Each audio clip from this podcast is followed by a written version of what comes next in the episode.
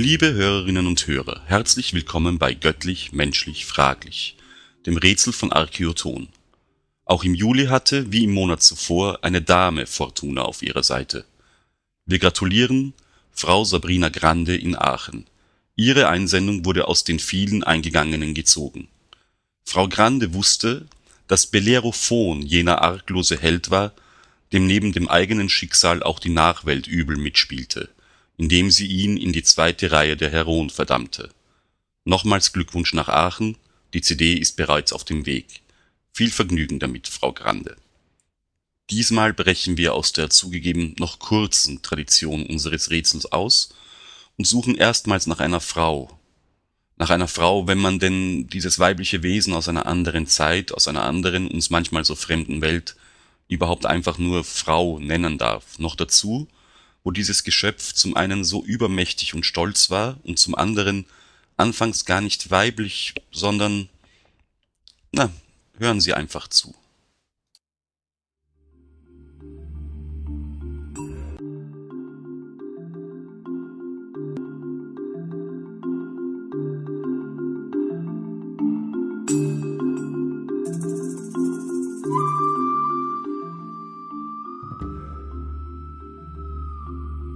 Es gibt zwei Geburtslegenden für das Geschöpf, nach dem wir heute suchen.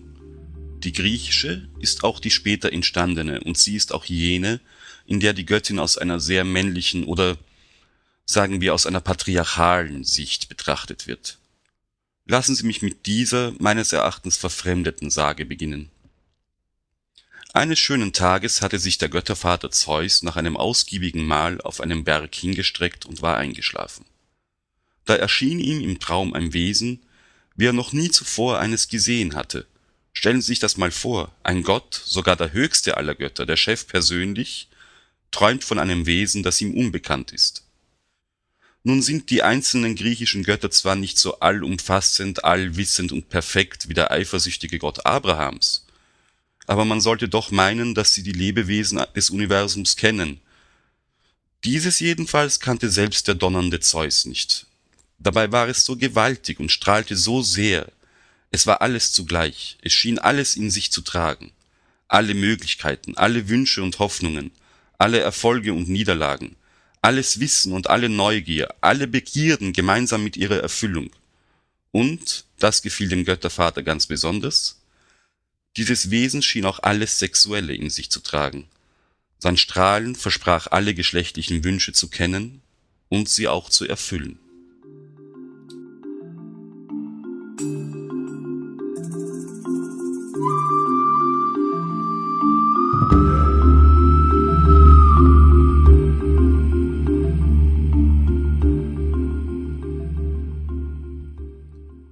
Unruhig wälzte sich Zeus hin und her in seinem Schlaf und verzehrte sich vor Sehnsucht nach diesem einzigartigen und gewaltigen Wesen.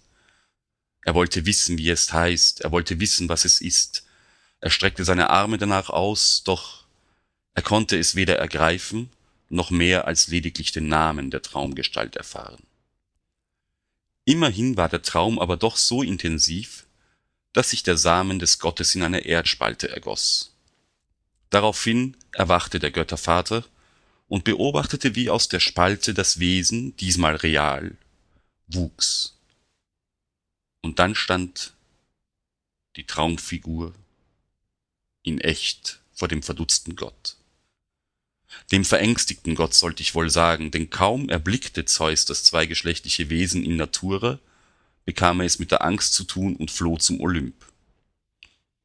Von dort aus beobachtete er gemeinsam mit den anderen Göttinnen und Göttern das unbekannte Geschöpf und beratschlagte mit ihnen, was zu tun sei. Alle, alle außer Athene und Hermes, um genau zu sein, sagten, töten wir es, vernichten wir die Kreatur. Athene und Hermes aber, die beiden neugierigen und wissensdurstigen Gottheiten, wollten das Wesen weiter beobachten und erst dann töten, falls es denn wirklich notwendig sein sollte. Zeus selbst schwankte. Er fürchtete dieses göttliche Ungetüm an Vollkommenheit, an Einheitlichkeit, dieses im wahrsten Sinne des Wortes ganze Wesen. Zugleich aber begehrte er es auch. Was also tun, fragte sich der Himmelsvater. Er fragte sich allerdings nicht lange und fragte auch sonst keinen mehr, sondern schnappte sich die goldene Sichel, die ihm bei der Beseitigung seines Vaters Kronos gute Dienste geleistet hatte, und hackte dem wahr gewordenen Traumwesen Penis und Hoden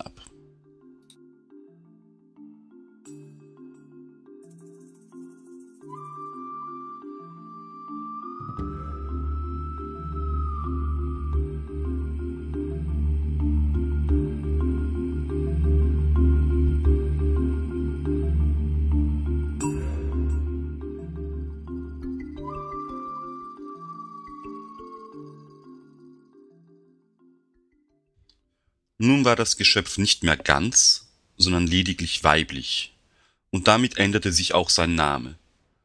Dieses neue Wesen, diese Göttin, sollte von diesem Tag an ständig auf der Suche nach ihrer zweiten, ihrer männlichen Hälfte sein.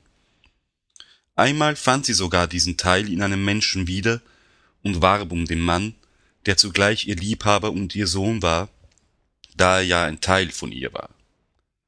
Sie liebte ihn und sie brauchte ihn, aber nicht so, wie wir lieben oder wie wir einen anderen Menschen zuweilen brauchen, sondern anders.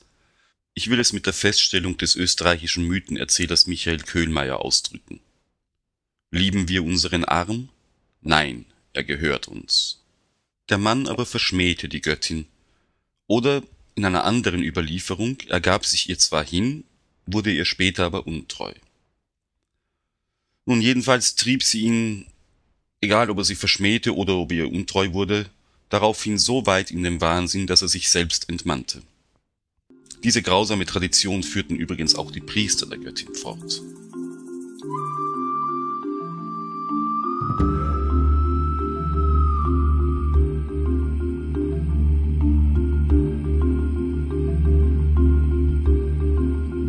Soweit also die griechische, die jüngere Version, in der sich nebenbei erwähnt die Olympier am Ende noch versöhnlich geben wollten und das nunmehr weibliche Wesen einluden, bei ihnen am Götterberg zu leben.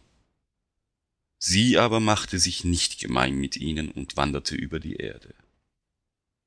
In der älteren, der anatolischen Version ist dieses Wesen von Anfang an weiblich und zugleich ist es von Anfang an alles und ganz. Das Geschöpf ist da die höchste, die größte, die mächtigste Göttin. Sie ist alles.